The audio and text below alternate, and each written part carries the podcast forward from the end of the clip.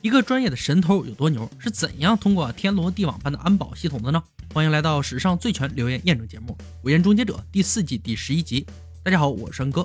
今天留言不是来自网络上，只是一个信封，里面有两卷录音带，一卷写着你们的任务，另一卷写着计划。打开录音，开始播放。早安，留言终结者，你们的任务如下：去调查好莱坞电影中的闯空门特效，包括避开镭射，还有磁铁爬通风管。我们都看过电影。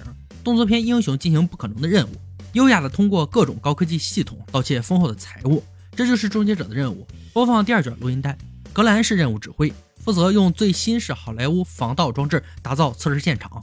英雄神偷杰米、亚当、托瑞和凯利必须设法通过迷宫检验好莱坞神偷电影情节是否属实。格兰会有一张线路图，详细说明现场。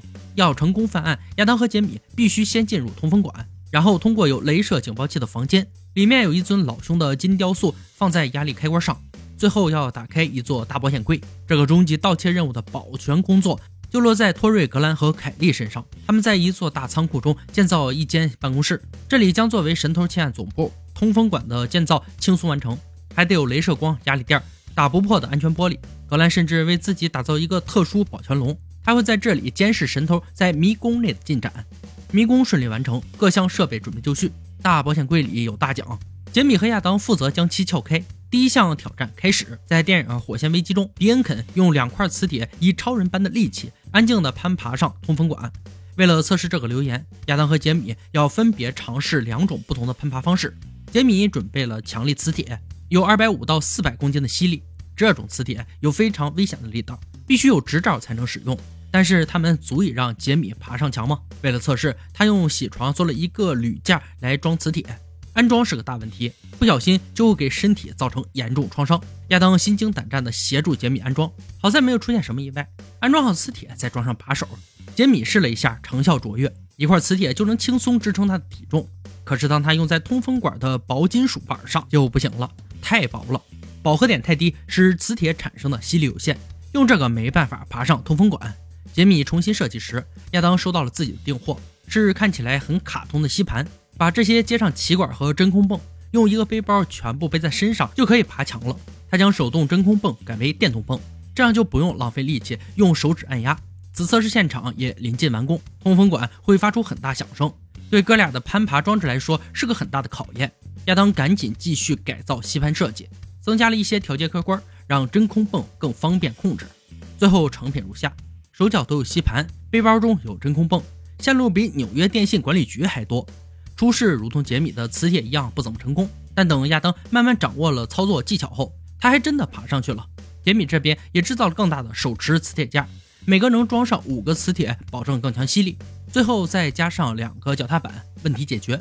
装备方面制造完成，哥俩是成为真正的神偷。神不知鬼不觉地爬上通风管道，还是落得和这个家伙一样，一个受电影启发的笨贼爬进通风管道，结果被卡在中间，不得不报警求助。让我们拭目以待。第一项挑战由老大哥杰米打头阵，臭弟弟非常不看好他，认为很快就能轮到自己上场。那么任务开始，格兰开启倒计时，只听轰隆一声，杰米把磁铁架放上通风管道。好家伙，不知道还以为是雷神入侵了呢。这也许是人类史上最吵的一次闯空门了吧？接着轮到亚当，相比于杰米的装备，的确是安静许多。就是跌落时搞出的动静，让人没憋住笑。很显然，两种方法都很难让人信服。尽管众人对此留言保留态度，但怎么说，两位神偷也算是爬上来了。现在只要打开格栅，就能进入库房。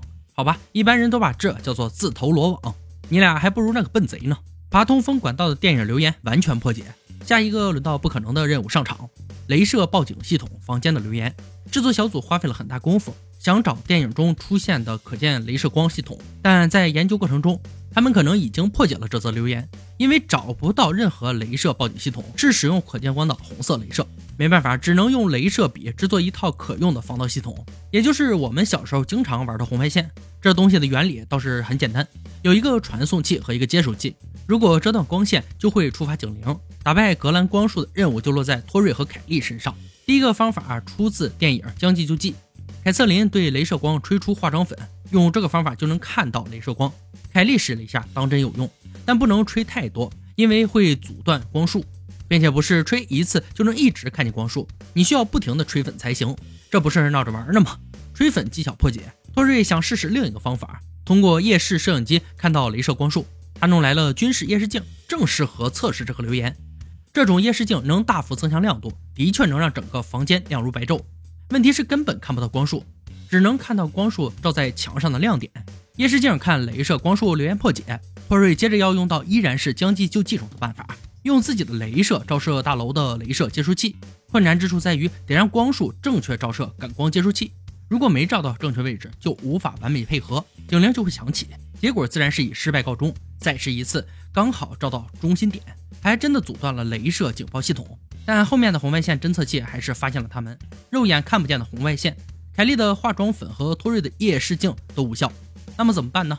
这难不倒凯莉，她要造一个光学通道，让镭射以为有持续的光束，但其实镭射光是在镜子间反射，也就是在镭射光和接收器之间创造一个可以穿越的镜子通道。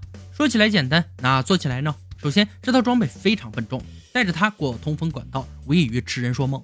就算通过了，想放进镭射光中间，并且不触发警报也不现实。格兰关掉警铃，放他们进去并调试，这才算是成功完成任务。问题是，你都有同伙能关闭报警系统了，还要这东西干啥？留言破解，继续进行下一个挑战，在安全玻璃上割出一个能容人通过的洞，但不能触动玻璃上的感应器。这个感应器会听见玻璃碎裂声后发出警报。留言终结者有一个小时的时间来想出最佳的玻璃切割法。他们先尝试经典的吸盘法，但根本无法把切割完的玻璃从洞里吸出来。随后，亚当尝试敲出一个较小的洞，这方法成功了，但是非常吵。还没等哥俩想出合适的解决办法，一小时的时间就过去了，只能赶鸭子上架前来挑战室。毫无意外的，警铃大作，重新设置警铃。B 计划的第一步是钻个小洞。什么？你问后续？哪有后续？整块玻璃都他妈碎了。问题是并没有触动警铃，杰米兴奋不已，一块一块将碎玻璃拔出来，随后把手伸进去打开门。这和计划中的方式完全不搭边，但这两个笨贼确实是进去了。可惜留言还是被破解，这个方法和留言中的完全不符。最后的目标是老兄的金雕塑，格兰还给他装上了压力感应器。电影中的神偷做法很简单，只需要口香糖和一把刀就能锁住压力开关，带着宝物逃之夭夭。但事实果真如此吗？凯莉必须把刀子划进去，同时保持开关压力。刀子刚碰到玻璃罩，警铃就响。试了两次才幸运把刀子划进去。托瑞拿掉玻璃罩，压住刀子。凯莉开始嚼口香糖，搞定后用它粘住刀子，可惜没用，一块口香糖压力根本不够。好在托瑞有备用计划，他掏出了胶带。这玩意儿的粘度是否够用呢？答案是够用。老兄的金雕塑被成功偷走。最后的挑战是撬开保险柜，里面有格兰精心准备的警报大礼。他偷偷在保险柜前施加了压力踏垫，当场就把亚当和杰米给逮住了。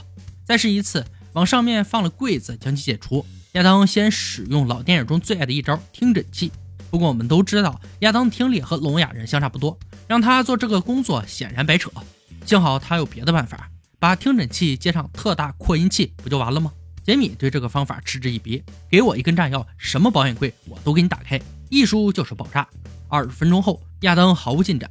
B 计划显然明了，直接暴力撬锁，用电钻钻一个洞，然后伸进内视镜来看看锁的支穿。四十五分钟后，亚当还没打开。这要放在现实中，即使是最懒的警卫也把他俩给逮捕了。终于，笨贼打开了保险柜，里面是格兰为他们准备的宝物。根据资料显示，保险柜等级是以开锁专家要花多少分钟打开来判定。他们撬开的保险柜只需要五分钟就能搞定，当然动静会很大。所以哥俩的第一次尝试还算是不错了。完成这些挑战，我们来总结一下：爬通风管道不可能，留言破解；镭射警报系统不现实；可见光镭射警报系统根本不存在，现实中只有红外线防盗系统，几乎是不可能通过的。割玻璃也被破解，动静太大了。最后的保险柜虽然能撬开，但想要和电影中的那般速度太难了。用口香糖压住压力感应器失败，倒是胶带挺管用的。至此，他们还有最后一项挑战：拿到宝物的窃贼们必须逃到楼顶，登上等待他们的直升机。要求是必须用他们的吸盘，而且这是一栋二十三层的大楼。二十三层楼有多高呢？按照二点七八米的标准楼层来说，二十三层楼房是六十三点九四米，大概就是二十三层楼高是六十五米左右。为了不让亚当摔死，他们找来职业攀爬手来为亚当穿上装备，以确保不会发生任何意外。和自己的老婆亲吻告别后，亚当踏上了最后的危险旅途。结果只爬了三步，臭弟弟就掉了下来。他的真空吸盘装置貌似有不少问题。一九八一年，在没有安全措施的情况下，追求快感的丹尼格温只使用钢钩和吸盘爬上超过一百层楼高度。蜘蛛人丹恩办得到，那亚当为何不行呢？装备已经修好，最后一次攀爬开始。这次效果很好，吸盘没有问题。问题出现在亚当本身。爬到四层楼时，臭弟弟就已经没有力气了。紧跟着吸盘松开，他被挂在了半空中，勇气可嘉，体力欠缺。最后的结论是用吸盘爬大楼可行，但不切实际，还是消停的去搭电梯吧。本期留言终结者用亲身实验证明了好莱坞中神偷的各种技巧放在现实中都不使用，千万不要去尝试哦。今天留言挑战到这里就落下帷幕了。小伙伴们如果有听过有趣且可信的留言，欢迎在评论区留言讨论。欢迎大家关注安哥，我们下期再见。